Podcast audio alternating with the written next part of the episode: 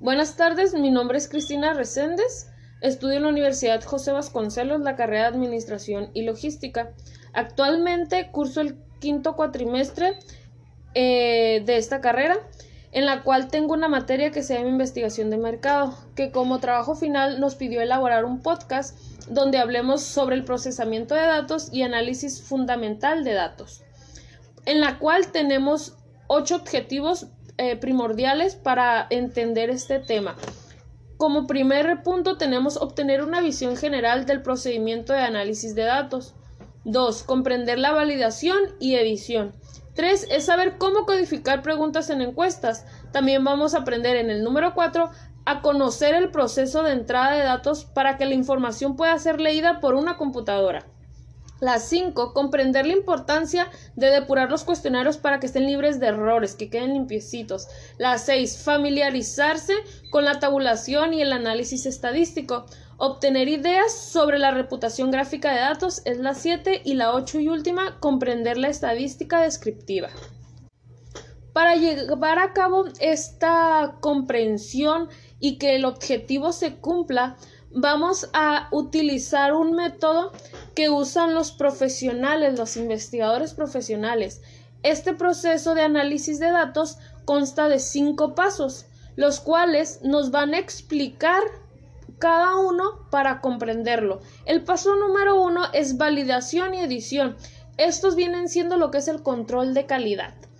Paso 2, la codificación. Paso 3, entrada de datos. Paso 4, depuración lógica de datos. Paso 5 y último, tabulación y análisis estadístico. Estamos listos para empezar. El paso número 1 dijimos que era validación y edición. El propósito del primer paso es doble. ¿Por qué? Porque el investigador quiere eh, cerciorarse de que todas las, eh, las entrevistas se, eh, se, realizaron de acuerdo con lo especificado, la validación, y de que el cuestionario se, se llenara apropiadamente y completamente, que esto viene siendo la edición. Como lo dijimos hace un momento, la validación es el proceso de confirmar que las entrevistas se realizaron de acuerdo con lo especificado, que todo se haya hecho conforme a como se planeó. Eh, que la persona haya sido efectivamente entrevistada, la persona entrevistada calificaba para la entrevista, no le vamos a hacer una entrevista a una persona que no sabe del tema o que realmente no sabía de qué se iba a tratar el tema. De la misma manera tenemos la edición. La edición, proceso de confirmar que, las, que el cuestionario eh, los cuestionarios se llenaron adecuada y completamente. La edición, en el capítulo anterior eh, se vio un poquito sobre esto, por eso ya no lo vamos a ver a, grandes rasgos, ¿no? Eh, vamos a, verificar que este cuestionario, esta entrevista se haya hecho completamente, que no se hayan cometido errores por parte del encuestador ni del entrevistador. Tenemos también un punto, dice, si el entrevistador dejó de hacer ciertas preguntas o de registrar las respuestas de ciertas preguntas tenemos que verificar que eso nos haya pasado. Tenemos que checar pregunta por pregunta para saber que todas estén llenadas correctamente. Como paso 2 tenemos la codificación. ¿Cómo, ¿Qué sabemos sobre la codificación? La codificación es un proceso de agrupar y asignar códigos numéricos a las diversas respuestas de una pregunta. Y acompañado de esto viene lo que es el proceso de codificación. El proceso de, codificar respuestas a preguntas abiertas incluye unos pasos. El número uno es enlistar las respuestas. Codificadores en la empresa de investigación preparan listas de las respuestas reales dadas a cada pregunta abierta en una encuesta particular. Como número dos tenemos consolidar respuestas.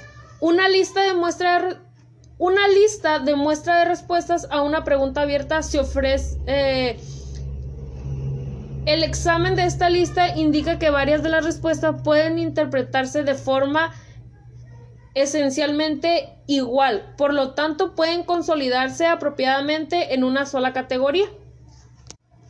Como ejemplo, eh, el, libro nos muestra una pregunta que dice ¿por qué bebe usted? ¿Por qué bebe usted esa marca de cerveza? Y pues tenemos varias respuestas que podemos ah, agrupar en la misma, ¿no? Porque sabe mejor, tiene mejor sabor, me gusta como sabe, eh, es la más barata, no tengo idea, no lo sé, o porque quiero y porque me gusta. Esas serían unas opciones. También en este punto tenemos lo que es el sistemas automatizados de la codificación y procesamiento de texto. Esto es en el caso de encuestas CATI por Internet y de texto, la entrada de datos se elimina por completo respecto a las preguntas cerradas. ¿Esto qué quiere decir? El módulo TextMart y de SPSS es un ejemplo del nuevo género de sistemas de codificación automatizadas. Algoritmos basados en semiótica, este es el centro de estos sistemas y muestran grandes promesas para acelerar el proceso de codificación, o sea, ya lo va a hacer una computadora por medio de algoritmos, reduciendo obviamente el costo incrementado con el objetivo. Básicamente estos algoritmos usan la potencia de la computadora para buscar patrones en preguntas abiertas y en respuestas grupales con base a, ciertas palabras clave y frases, que esto se va a encargar la computadora de llevarlas a cabo. De ahí vamos a pasar al paso 3, entrada de datos. Una vez validados, editados y codificados los cuestionarios, es momento de dar el siguiente paso del proceso, la entrada de datos. Claro que este paso solo se aplica a situaciones en las que los datos han sido capturados en encuestas impresas como encuestas por correo y, y autoadministradas. Y como un poquito para que sepan ustedes qué es una entrada de datos, es el proceso de convertir información en un formato electrónico. Y este paso trae consigo los siguientes subtemas, que es el sistema de entrada inteligente es la forma de entrada de datos en la que la información que se introduce en el dispositivo de entrada de datos se verifica en cuanto a su lógica interna. Con la entrada inteligente de datos, eh, los sistemas de entrada inteligente pueden programarse para evitar cierto tipo de errores en el punto de entrada de datos, como códigos inválidos o inexistentes eh, infracción de patrones de saltos y que el sistema no los rechace. Por eso se llama sistema de entrada inteligentes. Vamos a, a checar que no haya nada de esto, ¿no? El número dos es el proceso de entrada de datos. Los cuestionarios válidos, editados y codificados se entregan a un operador de entrada de datos este está sentado frente a una computadora personal. El sistema de software de entrada de datos ha sido programado para la entrada inteligente. El proceso real de la entrada de datos está listo para comenzar. Usualmente los datos se introducen directamente de los cuestionarios que ya se realizaron anteriormente, porque la experiencia ha demostrado que en gran número de errores son introducidos cuando los datos de los cuestionarios se trasladan manualmente a la hoja de codificación, que a veces se nos va algo de más o quitamos respuestas. Ok, como paso número 4 es la depuración lógica de datos. La depuración lógica o mecánica le podemos llamar es la última corrección computarizada de, de, errores de los datos. Tenemos que checar bien, bien, bien los datos para que ya no haya errores, ¿no? Y hay algo que se llama rutina de corrección de, errores. Es el programa de cómputo que acepta introducciones del usuario para corregir errores lógicos en los datos, obviamente que son notorios. Y en el último paso tenemos la tabulación y el análisis estadístico. Chin, ¿esto qué? ¿Cómo se hace? Ok, si tú estás cursando el quinto cuatrimestre de Administración y Logística, tú ya llevaste algo que se llama estadísticas en la cual te enseñaron a sacar la media, eh, la, la media, la moda y todo eso. Esto te va a servir mucho aquí, aunque no es eh, la materia de matemáticas, pero trae algo de matemáticas, ¿no?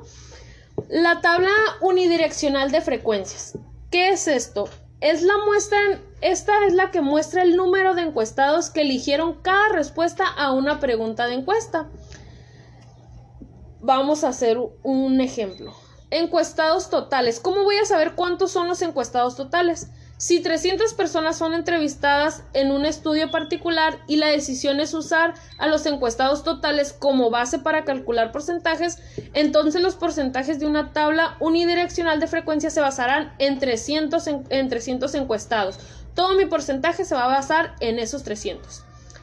Para yo sacar el número de personas a las que se les hizo las preguntas eh, pregunta particular, como la mayoría de los cuestionarios tienen patrones de saltos, no a todos los encuestados se les hacen todas las preguntas. Por decir, si dice, si tienes de 18 a 24, contesta de la 1 a la 3. Si tú no tienes ese rango de edad, no la vas a contestar. Otro ejemplo dice, supongamos que la pregunta 4 de una, de una encuesta particular interroga acerca de si la persona tiene o no tiene perro y que 200 encuestados indican tener perro, puesto que la pregunta 5 y 6 de la misma encuesta solo debía hacerse a los individuos con perro, o sea que si tú no tienes, no la contestes. En eso se basa.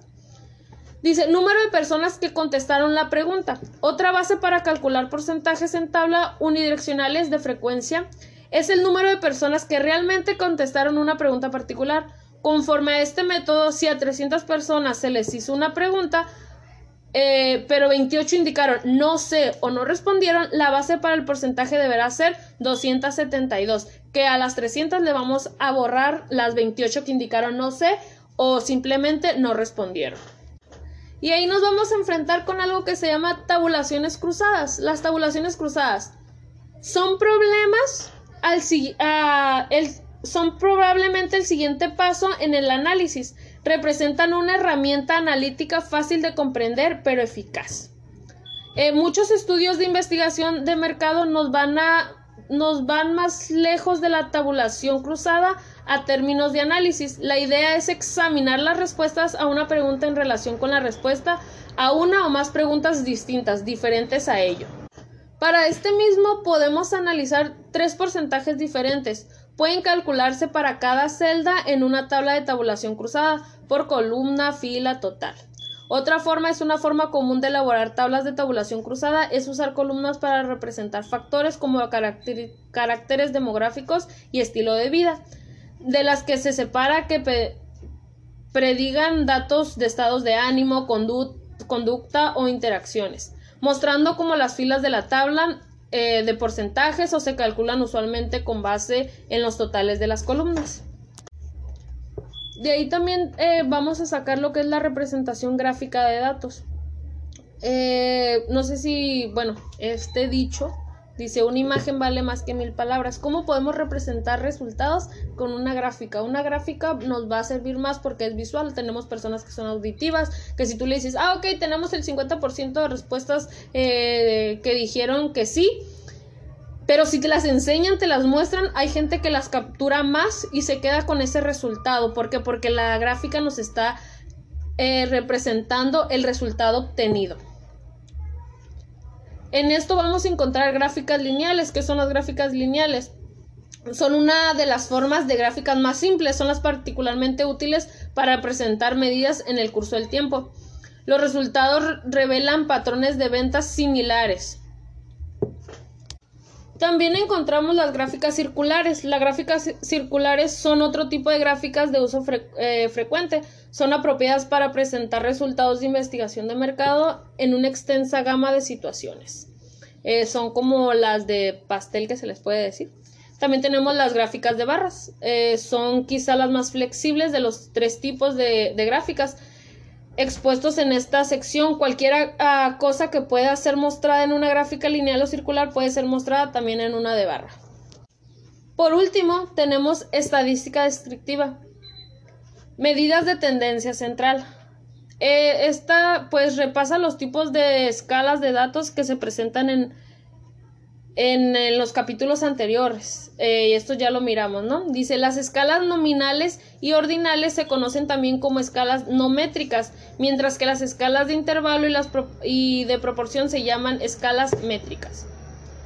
¿Qué vamos a hacer con estas uh, estadística descriptiva? Lo que son las medidas centrales, lo que les mencionaba hace rato. Vamos a sacar la media.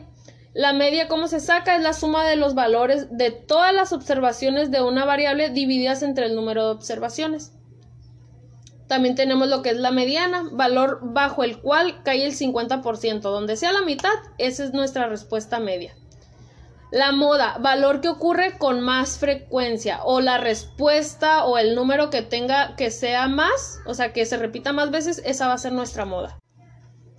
Tenemos también las medidas de dispersión.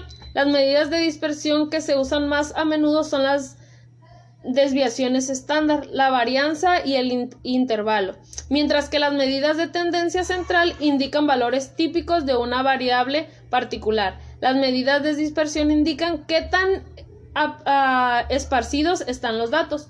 Los riesgos asociados con, las, con confiar únicamente en medidas de tendencia central eh, pues son más, más como notorios.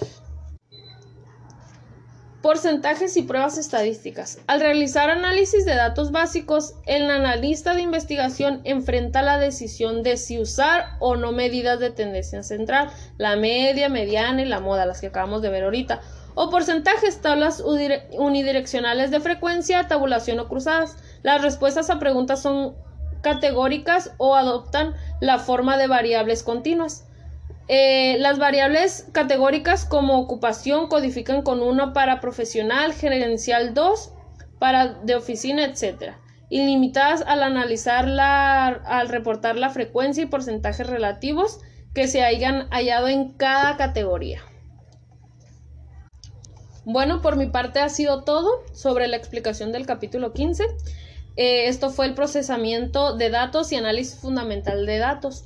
Como conclusión, es importante saber cómo hacer el procesamiento de datos y, en el, y el análisis fundamental. ¿Por qué? Porque al momento de nosotros hacer una investigación de mercado, esto nos va a servir para poder eh, tener bien lo que es un análisis de datos y, lo, y tenerlo correcto, que es lo que más nos importa, sin errores y saber las estadísticas, eh, el porcentaje y todo lo que conlleva un análisis de datos. Gracias.